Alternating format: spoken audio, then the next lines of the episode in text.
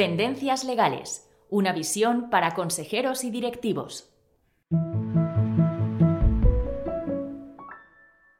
Hola a todos y gracias por escuchar este podcast. A través de un diálogo con nuestros expertos, el equipo de conocimiento de Cuatro Casas queremos reflexionar sobre las principales tendencias legales y novedades con repercusión en nuestros mercados. Hoy hablaremos de las novedades legales para las empresas en materia de sostenibilidad. El desarrollo sostenible está en el orden del día de todos los consejos de administración y con este podcast nos gustaría ayudar a las empresas a entender el marco legal y sus nuevas obligaciones en relación con el impacto que su actividad tiene en el medio ambiente, los derechos humanos y la gobernanza. Contamos para ello con Elizabeth de Nadal, consejera y directora de ESG de Cuatro Casas. Elizabeth, bienvenida y muchas gracias por acompañarnos. Gracias a ti, Doya. Estoy encantada de, conversar contigo sobre este tema que me apasiona y que es de rabiosa actualidad. Elizabeth, pues empecemos con ello. La Unión Europea lidera la transformación hacia un modelo económico sostenible a nivel mundial y nos estamos encontrando con una avalancha de nuevas normas legales y de obligaciones para las empresas, por ejemplo, en transparencia y rendición de cuentas, prevención de la corrupción, el nuevo estándar de debida diligencia en la cadena de suministro, etcétera, etcétera. ¿Cómo crees que se ha producido esta transición o cambio en la Unión Europea de lo que era un sistema de autorregulación, de recomendaciones para las empresas de carácter voluntario, a un sistema de obligaciones legales que imperativamente y necesariamente las empresas deben cumplir? Yo creo que podemos partir de un punto de inflexión o cambio en el 2015. En ese año ocurren a nivel internacional, en el marco de Naciones Unidas, dos hitos importantes. Por un lado, el Acuerdo de París, un tratado internacional que se aprobó sobre la base de un reconocimiento científico, el cuarto informe del IPCC, que venía a confirmar que la actividad humana es la causa del calentamiento global. Es urgente tomar medidas globales e individuales por parte de cada uno de los estados para limitar el aumento de la temperatura global de la atmósfera, pero ese mismo año también en el marco de la Asamblea de las Naciones Unidas se aprueba la Agenda 2030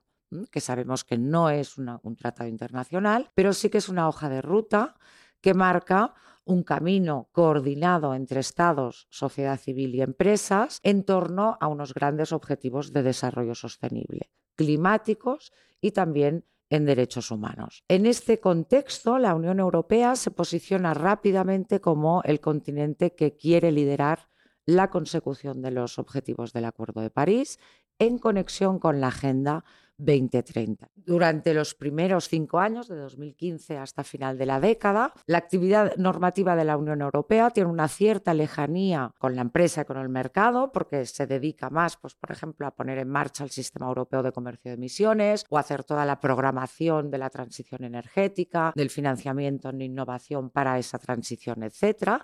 Pero ya desde finales de la década anterior y sobre todo entrados en esta década, toda esta actividad normativa ya se va dirigiendo a establecer normas para la empresa, reconociéndola como un agente de cambio mediante normas que van a influir en sus obligaciones de conducta empresarial, porque van a integrar la responsabilidad de la empresa en esa transición climática hacia una economía descarbonizada y una conducta diligente de esa acción climática en relación con los derechos de las personas. Así nos encontramos que el Pacto Verde, el Green Deal europeo, que se adopta en cumplimiento de los compromisos de la Unión Europea bajo el Acuerdo de París, se enmarca también de forma expresa en la Agenda 2030. Y por eso en la Unión Europea se habla de una transición hacia una economía descarbonizada, justa e inclusiva. Las normas europeas se van desplegando primero a las finanzas sostenibles, al mercado de capitales, pero en paralelo ya se van anunciando normas de conducta empresarial, normas de conductas obligatorias en la gestión de los impactos de la empresa en el clima, en los derechos humanos y también, como veremos, en normas que condicionan la debida diligencia de los administradores. Hablemos lo primero entonces de las finanzas sostenibles, aquellas que toman en cuenta variables, condicionantes, características en materia de ESG que un análisis puramente financiero no tendría en consideración. También creo que, es importante cuando hablamos de finanzas sostenibles aclarar que no nos estamos refiriendo únicamente a financiar, por ejemplo, un proyecto que mejora el medio ambiente, sino en financiar cualquier proyecto obtener financiación para cualquier proyecto u obtenerlo en mejores condiciones por cumplir políticas ESG. Y también que cuando habla la Unión Europea de finanzas sostenibles, se entiende financiación en un sentido muy amplio. Financiación bancaria, emisiones de bonos, inversiones de fondos o incluso inversión o financiación pública. Entonces, en este marco de las finanzas sostenibles de la Unión Europea, Elizabeth, que en principio parece que está dirigida a la normativa a los mercados de capitales,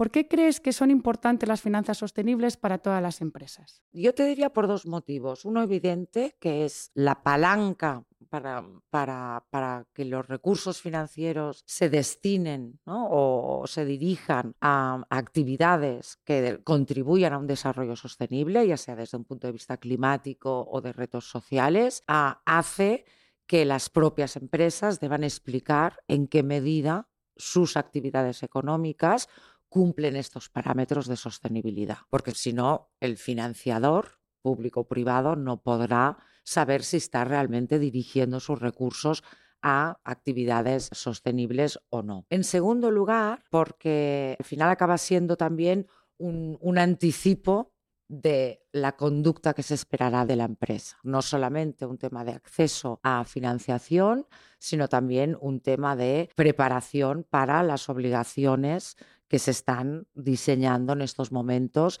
y que van a viajar desde el mercado de capitales a toda la actividad económica. ¿Y esas obligaciones crees que podrías explicarnos cuáles serían los elementos o principales características de la normativa de finanzas sostenibles en este momento en la Unión Europea? Bueno, como te comentaba antes, el punto de partida es el Acuerdo de París. Todos pensamos en el Acuerdo de París, en los objetivos de, mitigación inherentes al objetivo de no aumentar la temperatura global de, la atmósfera en más de 1,5 grados, pero el propio artículo 2 del Acuerdo de París establece como objetivo el compromiso de los estados de movilizar los recursos financieros, porque son necesarios muchos, para hacer esa transición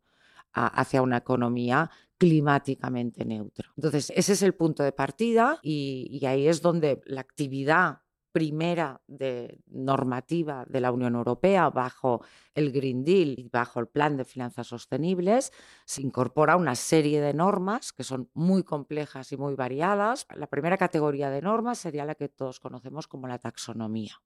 que como su nombre indica no pretende ser más que un diccionario, un sistema de clasificación único que ayude a los mercados financieros a evaluar las actividades por su alineación o no con criterios ESG, ya sean climáticos, ya sean sociales o de derechos humanos. La taxonomía más desarrollada en este momento por la Unión Europea es la verde, es decir, la climática y medioambiental, alineada con los objetivos de mitigación y de adaptación del Acuerdo de París. Tenemos ya desarrollado en este momento una clasificación de las actividades sostenibles, es decir, aquellas que podemos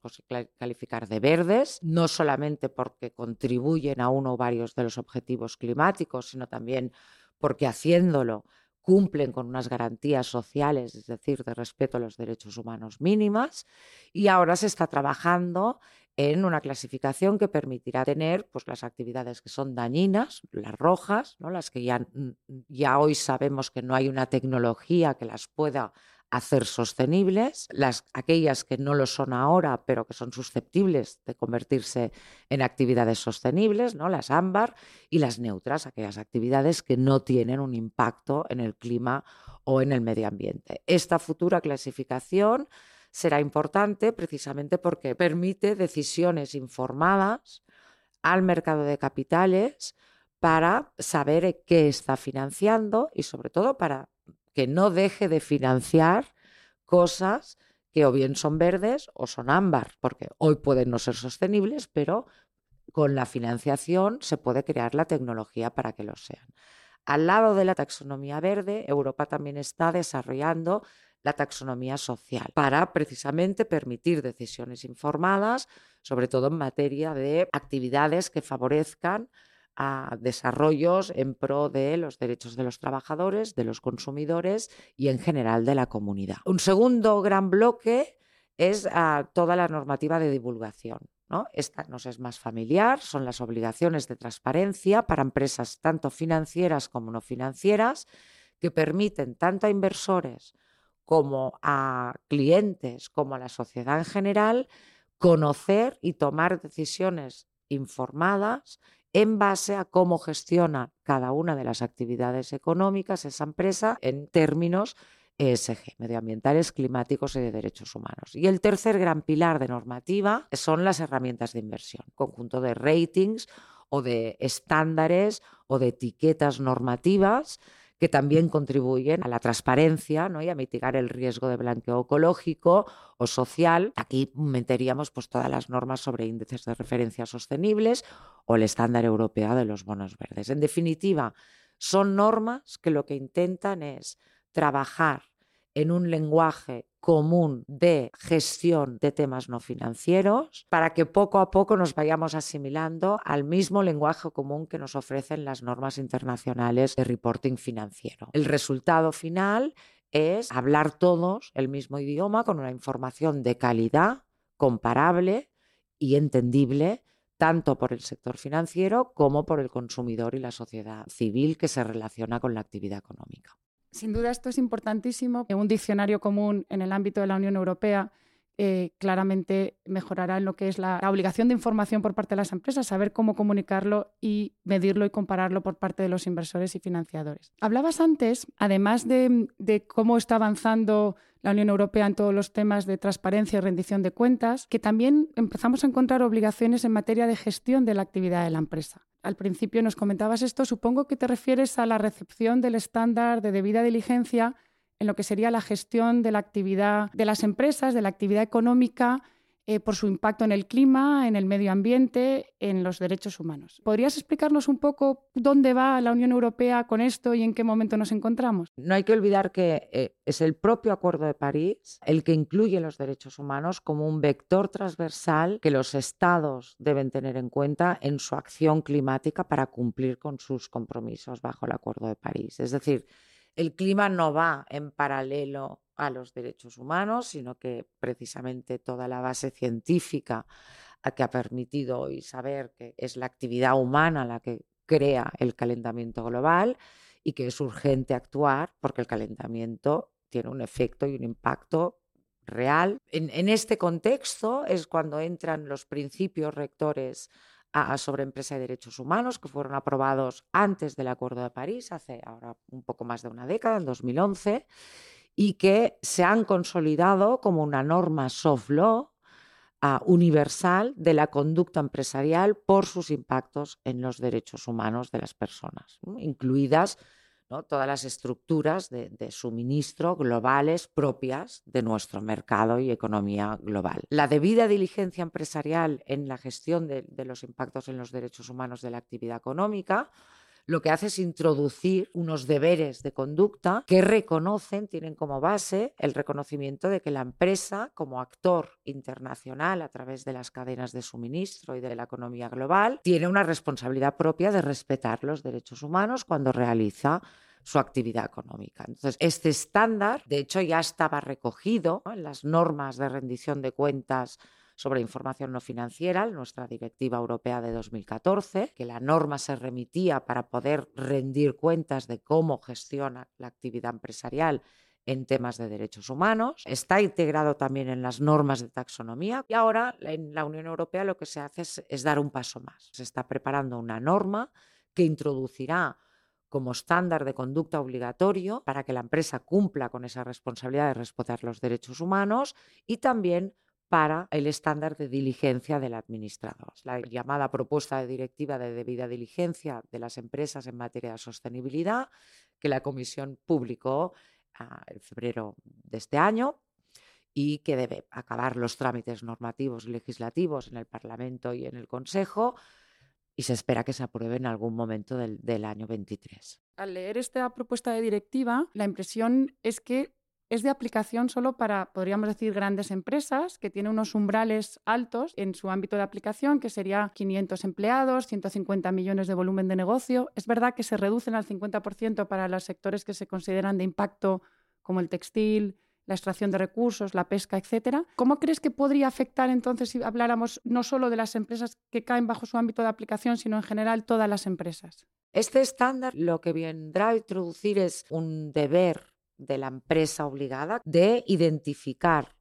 el riesgo de impacto negativo en los derechos humanos, tanto en la actividad propia de la empresa como la de sus filiales, como toda su cadena de suministro. Y una vez identificado, el deber de prevenir que esos riesgos se materializan, mitigarlos los que ya se están materializando o eliminarlos. Y además garantiza el acceso a un recurso judicial efectivo para el caso de que haya daños resultantes del incumplimiento de estos deberes ah, de identificación, prevención, mitigación y reparación. El legislador lo que está esperando es, como esto aplica en toda la cadena de suministro, que el estándar de, de debida diligencia al final viaje a través de las cadenas de suministro. Y por eso, de hecho, en la propuesta se establecen mecanismos específicos por los cuales la empresa obligada grande tiene que colaborar y ayudar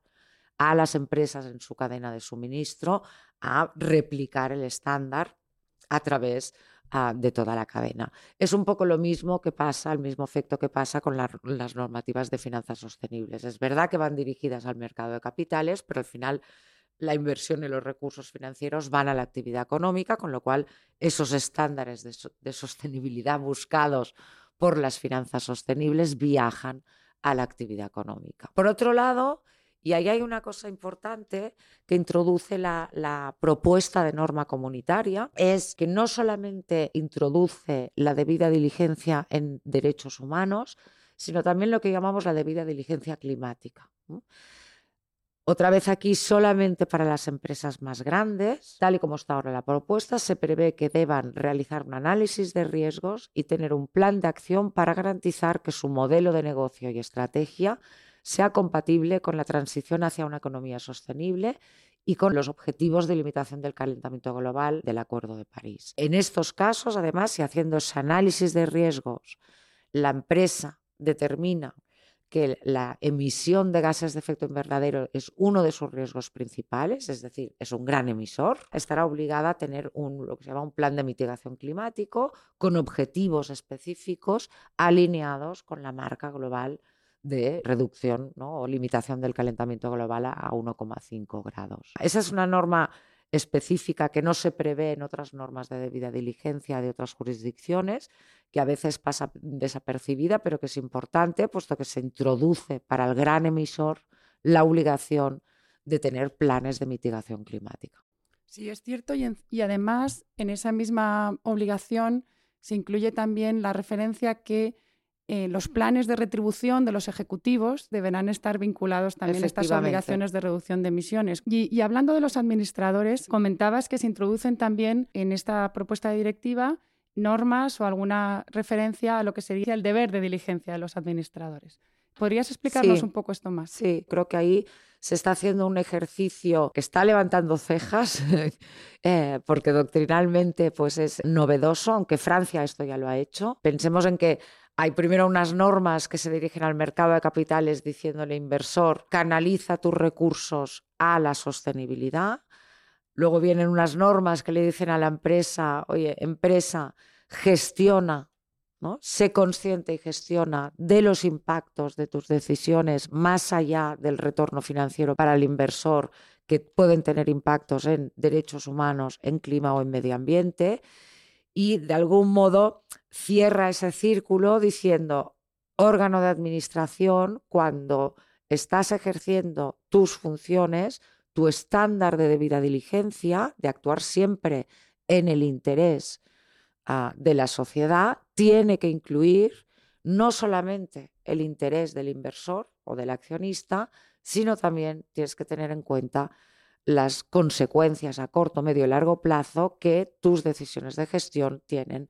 ¿no? en el ámbito medioambiental, en la lucha contra el cambio climático y en hacer todo eso sin perjudicar los derechos de terceros. Es una norma nueva, pero creo que introduce un, cambio de paradigma coherente ¿no? entre lo que se le pide al inversor, se le pide a la empresa como persona jurídica y se le pide a su gestor. La verdad es que efectivamente en España existe un amplio debate doctrinal sobre la conveniencia de que el derecho de sociedades eh, europeo y, el de los Estados miembros entre en este debate. Tendremos que esperar a la publicación del texto definitivo y también al anteproyecto que ha anunciado el Gobierno, el anteproyecto de debida diligencia que anunció para finales de este año. Yo creo que, que cabría hacer una reflexión sobre si la última modificación de nuestra ley de sociedades de capital en el, en el punto del deber de diligencia de los administradores, si las referencias a la sostenibilidad en el Código de Buen Gobierno o incluso planes de sostenibilidad aprobados por muchas empresas como parte de su estrategia empresarial, si estamos o no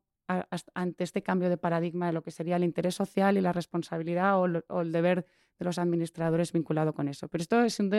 un tema apasionante que deberemos seguir en los próximos meses y que podría ser incluso objeto un próximo podcast. Elizabeth, una última pregunta para finalizar. Comentábamos al principio que nos hemos encontrado en la Unión Europea con esta transición de un sistema de autorregulación de las empresas, de cumplimiento de normas o, de recomendaciones que pueden cumplir eh, voluntariamente, a un sistema de normas obligatorias. ¿Cuáles crees que son los retos para las empresas en relación con esta normativa? Yo, diría claramente que el principal reto es que, estamos ahora en un momento de, construcción normativa, es decir, las normas aún no están acabadas y por lo tanto, y, estas normas lo que vienen es a introducir un, cambio de paradigma. Además, son normas que, por un lado, todas las normas climáticas y de finanzas, mm, ¿no? de todo lo que es la financiación sostenible verde, Ah, tienen un, elemento técnico de una complejidad pues, ah, sensible y a su vez todas las normas del ámbito de derechos humanos pues nos remite al derecho internacional de derechos humanos que desde luego no es un cuerpo normativo con el que el mercado y el actor privado que es la empresa esté habituado a, funcionar. Con lo cual hay un, momento de incertidumbre pero al lado de esta incertidumbre y de, diseño y de construcción, ah, tenemos también ah, unas normas que están ah, mm, preveyendo unos plazos para adaptarse a este nuevo paradigma y caminar hacia él de una forma progresiva. Entonces ahí es donde yo creo que es, mm, la recomendación sería no hacer business as usual, ¿no? sino aprovechar este momento de progresión y de adaptación para mm, poder conocer bien e integrar bien en la gestión de la empresa y de su cadena de suministro estas nuevas responsabilidades. Y en, esa dirección es fundamental que entendamos y que aceptemos que este nuevo marco normativo